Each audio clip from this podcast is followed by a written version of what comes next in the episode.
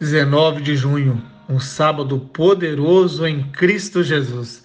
Talvez você saiba, talvez não, que meu primeiro projeto empresarial quebrou. Professor Douglas Alves, o que você fez? Hoje, com muita sabedoria e clareza, te falo que o mais importante é invisível, intangível. Me lembrei a forma que minha amada esposa entrou na minha vida. Não tinha carro, não tinha dinheiro, não era empreendedor, e quando comecei a empresa com ela de telecom e tecnologia, já próximo de casar, tínhamos para investir uma economia de 30 mil reais que juntamos com os nossos empregos CLT. Essa empresa chegou a ter mais de 100 funcionários, somente no caderno de registro. E a mesma empresa que começamos um do lado do outro. Mas, em resumo, no fim, estávamos separando, nos divorciando, quebrei financeiramente e olha que quebrada em mais de sete dígitos a dívida que para muitos impagável. Emocionalmente, a minha fé estava totalmente trincada. Um dia terei prazer de contar detalhadamente minha história, o meu testemunho para você. Quem sabe com uma boa conversa, um cafezinho, um pão de queijo, eu faço você também voltar a acreditar. Porque o grande motivo de ter quebrado, eu parei de acreditar. E quando a gente volta a fazer a nossa parte, e eu voltei, na época, a fazer a minha parte, voltei a jejuar, dobrar os meus joelhos, e agora eu entendo que o aquebrantamento somente pelo amor de Cristo. E na graça recebida, trouxe de volta a minha esposa, nosso casamento, o empreendedorismo, mas acima de tudo, escutei o meu chamado pela cruz, me reconciliando com o Pai Celestial, que nunca mais quero ficar longe sem ouvir o inaudível. E a herança longe do pai, do abazinho, acaba rápido. Vou te contar uma parábola que está em Lucas capítulo 14. Todos os publicanos e pecadores estavam se reunindo para ouvi-lo. Mas os fariseus e os mestres da lei o criticavam. Este homem recebe pecadores e come com eles. Então Jesus lhe contou essa parábola. Qual de vocês, que possuindo cem ovelhas e perdendo uma, não deixa as noventa e nove no campo e vai atrás da ovelha perdida até encontrá-la. E quando a encontra, coloca alegremente aos ombros e vai para casa. Ao chegar, reúne seus amigos e vizinhos e diz: Alegre-se comigo, pois encontrei a minha ovelha perdida.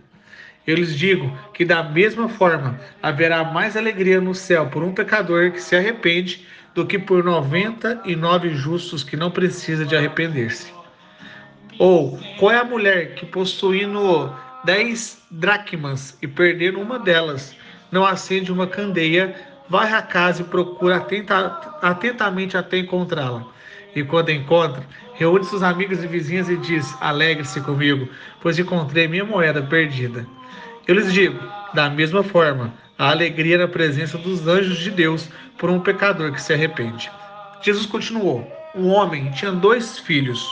O mais novo disse ao pai: Pai, quero a minha parte da herança. Assim ele repartiu sua propriedade entre eles.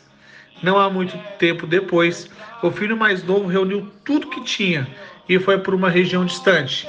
E lá desperdiçou os seus bens vivendo irresponsavelmente. Depois de ter gasto tudo, houve uma grande fome em toda aquela região e ele começou a passar necessidade. Por isso foi empregar-se em um dos cidadãos daquela região, que o mandou ao seu campo, a fim de cuidar dos porcos. Ele desejava encher o estômago com as vagens da comida dos porcos, mas ninguém lhe dava. Caindo em si, ele disse: Quantos empregados meu pai tem comida de sobra e eu aqui morrendo de fome? Eu porei a caminho e voltarei para meu pai. E lhe direi: Pai, pequei contra o céu e contra ti.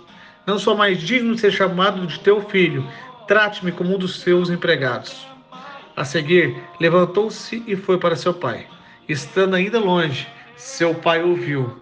E cheio de compaixão, correu para seu filho e abraçou e beijou. O filho lhe disse: Pai, pequei contra o céu e contra ti, não sou mais digno de ser chamado de teu filho. Mas o pai disse a seus servos: Depressa, tragam a melhor roupa e vistam nele. Coloca o anel em seu dedo e um calçado nos seus pés. Traga um novilho gordo e mate-no. Vamos fazer uma festa e comemorar.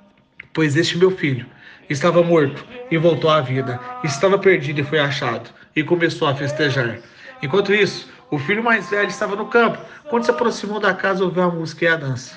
Então chamou um dos servos e perguntou-lhe: O que está acontecendo? Este respondeu: Seu irmão voltou e seu pai matou o novilho gordo porque recebeu de volta, são e salvo. O filho mais velho encheu-se de ira e não quis entrar. Então seu pai saiu e insistiu com ele.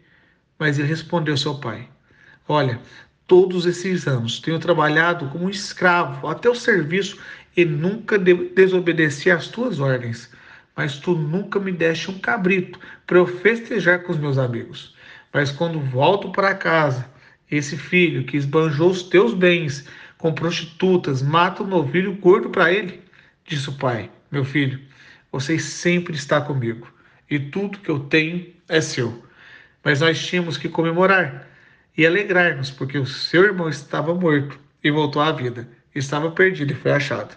Em nome de Jesus, que você tenha um final de semana energizado Espírito Santo e nunca mais você vai falar que está perdido ou está perdida. Você vai falar que está sendo encontrado por Cristo, encontrada e foi achada por nosso Senhor Jesus Cristo. Não jogue pérolas aos porcos com pensamentos ruins, gastando o seu dinheiro, o dinheiro da sua família, as sementes do seu lar em lugares errados.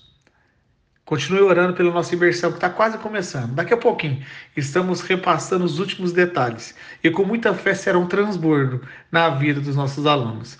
Vamos! Se você acha que faz sentido, compartilhe essa gota de testemunho, de esperança e rumo ao topo.